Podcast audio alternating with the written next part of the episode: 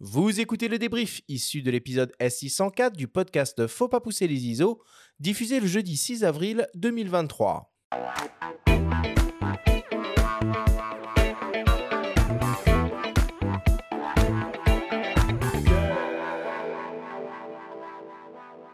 Nous sommes toujours avec le photographe David Grégondo pour parler photo de sport. C'est le moment du débrief qui vous est présenté par ipln.fr, le spécialiste photo et vidéo. Alors David, si on devait essayer de résumer euh, succinctement tout ce que l'on s'est dit pendant cette émission. Première question, c'est quoi une bonne photo de sport? Bah, C'est un cadrage, une lumière, euh, bah, le sujet photographié, hein, ça dépend, euh, ça dépend du, ça dépend voilà de l'intérêt. Mais mais il y a de comment on appelle voilà c'est ça c'est le je dirais c'est c'est c'est le global de tout quoi la lumière l'intérêt de la photo le sujet photographié c'est tout quoi on n'a pas parlé de météo pendant l'émission.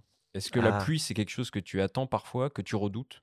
Ah bah qu'on redoute toujours, hein, parce que c'est vrai que c'est les c'est-à-dire que l la pluie la pluie en moto, c'est c'est synonyme de chute, de, bah, de de d'ouverture, hein, surtout, hein, d'ouverture sur sur sur sur sur les objectifs.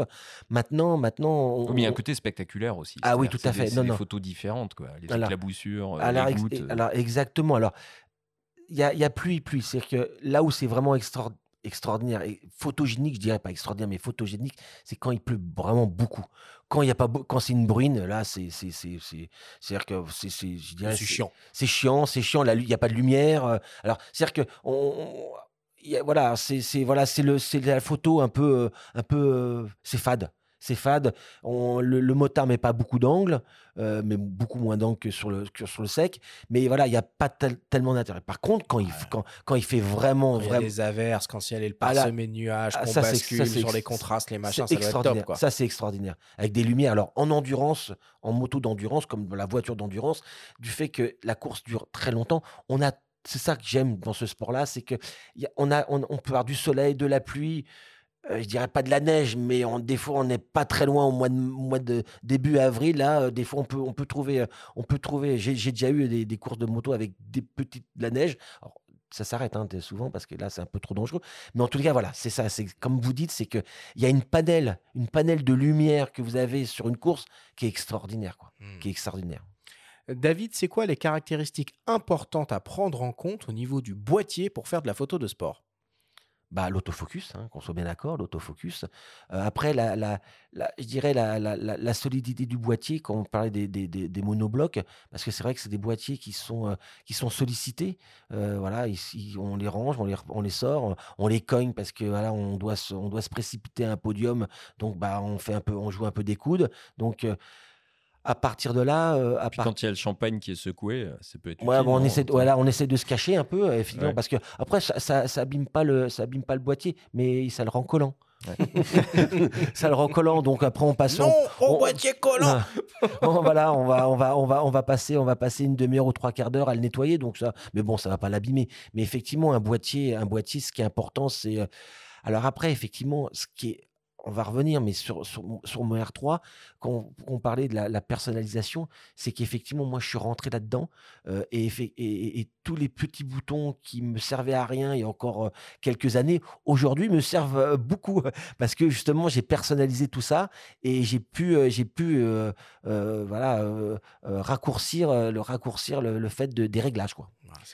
Mais bien souvent, le, le choix d'un système, il vaut mieux euh, le considérer à travers euh, la gamme optique, non? C'est ça qui fait Oui, oui, aussi, tout à fait. euh, l'importance. Toi, Oui, tu as basculé dans, dans l'hybride, mais tu étais déjà chez Canon. La gamme RF commençait à être assez remplie. C'est Oui, ça qui alors, peut à, faire alors, l'époque, moi, à mon, a- à, à mon goût, elle n'est pas encore assez remplie parce que j'ai juste une seule optique que j'ai que j'ai que j'ai gardée en, en EF, hein, qui est le fisheye, parce que hein, le zoom euh, fisheye que, que j'utilise un peu de temps en temps, pas trop euh, parce que des fois c'est un Quoi, le peu- 8-15 mm C'est ça, ouais. Le ça 8-15 mm qui n'existe pas en RF. Donc euh, là, je l'ai je l'ai gardé dans mon, dans mon fourre-tout euh, avec, avec, avec la, bague d'adaptation. C'est le seul, hein, c'est le seul. Et, le, et, et moi, du fait que je passais, je passais de l'autre côté euh, en, en- en- en hybride, j'ai pas voulu. Alors après, bon, voilà, j'ai aussi, euh, ça fait partie du, travail. hein. Je suis passé directement tout à, à- au, au RF. Maintenant, j'aimerais bien qu'il y ait, euh, qu'il y ait, qu'il y ait, qu'il y ait des, qu'il y ait des optiques un petit peu plus, euh, voilà, qui soient, que la gamme s'é- s'étoffe un peu. Ça va arriver, hein, ça va arriver. hein. Canon, si tu nous écoutes. Dans la continuité des, des optiques, tu parles de ton optique fisheye. Quel type de focale tu utilises?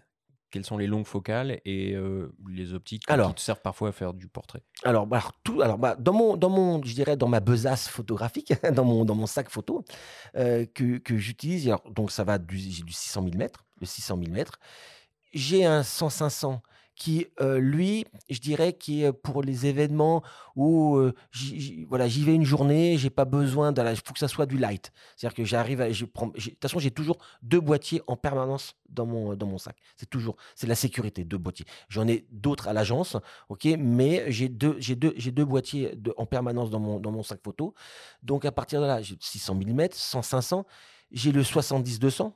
Alors, je vais faire une petite, euh, une petite, euh, un petit appel à Canon. S'il vous plaît, Canon, faites un 70-200 où on peut mettre un Un multiplicateur. convertisseur, et oui, Voilà. parce que là, on peut pas sur Tu le n'es RF. pas Voilà. le seul à demander ça. Exactement. S'il vous plaît, je vous l'ai déjà dit, mais bon, euh, je ne sais pas si c'est dans vos, dans, vos, dans vos tablettes, mais en tous les cas, mettez un multiplicateur sur votre 70-200. Et en plus, le 70-200 est une, une, voilà, l'équivalent du, du, du 85, c'est une, une optique c'est une merveille. c'est une merveille, hein, c'est une merveille. Mais c'est vrai qu'avant, euh, voilà, parce que pourquoi? Parce que euh, bah, tout simplement, voilà, une photo de podium, bah, on est un petit peu, on est un peu juste. Alors, c'est sûr qu'on peut recadrer, bien sûr, mais plus on fait des choses bien à la prise de vue, moins il y a pas de post-prod, donc moins il y a de, de travail. Donc voilà, en revenant, en revenant aux optiques, à partir de là, voilà, j'ai un, un 35, j'ai un- j'ai le 17-35, je crois, il me semble, de 8. Des fois, j'ai, des fois, j'ai du mal à. Bon, c'est pas grave. hein. C'est grave. Un grand angle Un grand En, constante. en RF, c'est un 15-35 de Ouais. 8. Voilà, c'est ça. Qui est un peu lourd en plus. Mais euh, voilà. Après, j'ai le fisheye. Et c'est tout, quoi, hein, tout simplement. Et le Je- 85 1.2, donc on Oui, va parler 80 rapidement, le 85. quand même. Mais lui, voilà, c'est vraiment très spécifique. Euh, je l'utilise pas tout le temps. euh, euh, voilà, c'est vraiment. un- Et puis, c'est c'est un beau caillou. Hmm. David, pourquoi est-ce qu'il faut bien connaître le sport pour réussir à le photographier? Bah, c'est exactement comme votre photographe de tennis. C'est-à-dire qu'il y a une. C'est-à-dire qu'il y a une relation avec, euh, avec il y a une, une complicité avec le sportif qui est primordiale. Euh, voilà, si vous pouvez pas faire une belle, alors si, toujours pareil, hein, vous, vous- pouvez être chanceux, être sur une sur une course et puis avoir une, photo extraordinaire, mais ça, on, on- est, c'est de la chance. C'est-à-dire que aujourd'hui, euh, aujourd'hui, il doit y avoir une complicité avec la personne photographiée. Alors, euh, je connais pas. euh, euh, j'ai fait un livre sur Valentino Rossi. Qu'on soit bien d'accord, c'est pas un intime. Je suis pas un intime de Valentino Rossi. Je le connais professionnellement. Ok. On a déjà discuté. Partez pas en vacances ensemble? Non, non, bien sûr, et puis non, je pense pas, non. Mais bon, mais voilà, il y a une complicité que qu'on est obligé d'avoir avec les sportifs. Euh, euh, alors après, euh, après c'est sûr que c'est sûr que si vous êtes photographe de sport, multisport, bah, vous passez d'un sport à l'autre. C'est un peu, c'est un peu, c'est un peu, un peu compliqué. Mais moi, qui, qui suis la moto depuis des années, que et j'ai- et c'est surtout, c'est que j'ai suivi des gamins, des gamins qui ont commencé dans les petites catégories, qui sont montés dans les grands. Le Donc, donc, donc, à partir de là, c'est une vie, c'est une vie de photographe. Et ça, c'est une caractéristique qu'on retrouve souvent euh, Bien des sûr. photographes sportifs professionnels. c'est Tout à fait. sont spécialisés euh, dans une discipline. Et pour terminer, David, euh, c'est quoi les réglages principaux à faire sur son boîtier pour photographier de l'action? Bah, je dirais, allez, pour vraiment faire, vraiment être sûr, c'est on monte en vitesse, allez, euh, millième, deux millième, et puis euh, pri- priorité à la vitesse. priorité vitesse. Après, voilà, par rapport, euh, je dirais par rapport, par rapport à la lumière, un peu contre-jour, euh, voilà, on essaie, ça dépend le soleil, voilà, on, on essaye de varier un petit peu, plus ou moins un, un demi-diaph, et puis voilà, c'est tout. C'est relativement simple, hein, mais c'est de la pratique tout simplement. Autofocus rafale? Rafale, oui, Rafale, mais pas, pas en plus. hein. Chez Canon, c'est H+, il me semble. Moi, je mets pas en plus. Vraiment très rarement en plus pour justement pour voilà pour pour pas louper euh, une action ou une chute ou une chose comme ça. Mais sinon, je mets en H.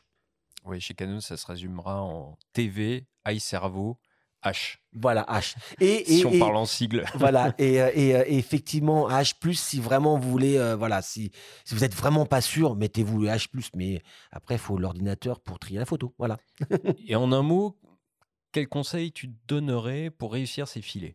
La bonne recette. La bonne recette, c'est d'avoir euh, le déjà un fond très présent, plus, plus, plus présent possible. euh, descendre, allez, éviter de descendre en dessous du 125e. Alors, moi, je, le, moi, je, je, descends en dessous du 20 125. Mais voilà, pour, voilà, pour, avoir, pour avoir cet effet un petit peu, euh, euh, voilà, pour être sûr, hein. C'est surtout pour être sûr. hein. Maintenant, c'est sûr. Et puis, ce qui est important aussi, c'est souvent le, le- le sujet photographié. Parce que moi, je, je côtoie des photographes de voitures, par exemple sportives. Eux, ils baissent énormément en vitesse. Ils vont euh, au 30e, au 60e. J'avais croisé un photographe de F1 qui, qui, qui était entre le 20e et le 30e pour Mais, faire des mais- films. mais exactement, exactement. Pourquoi? Tout simplement parce que le volume du sujet photographié est beaucoup plus Grand. grand et stable. En moto, en moto euh, au 30e, euh, vous êtes flou. Hein vous êtes, vous êtes vraiment, vraiment flou. Maintenant, il- alors après, il y, a, il y a aussi la lumière. Une lumière chaude, par exemple, va accentuer, va accentuer le- le- la, la- la netteté. Euh, vous faites un filet en, en- à- à- en plein cagnard à midi euh, ou à 14 h waouh, ça va être, ça va être, ça, ça va pas être la même chose. Ouais. Donc, euh, donc voilà, le secret, je dirais, le secret, c'est une lumière un peu, un peu chaude. Vous, vous descendez pas en dessous du, 20 du 125e en moto, hein, je parle. hein. Et puis, euh, et puis voilà. Et puis, euh, et puis surtout, plus votre fond il est prêt, plus il va être, il va, il va, il va, euh, comment, il va stimuler la- la- la- l'action, quoi, tout simplement. Bon, on conclut là-dessus. Voilà. Merci beaucoup, David, pour tout Bah, c'est moi qui vous remercie. hein.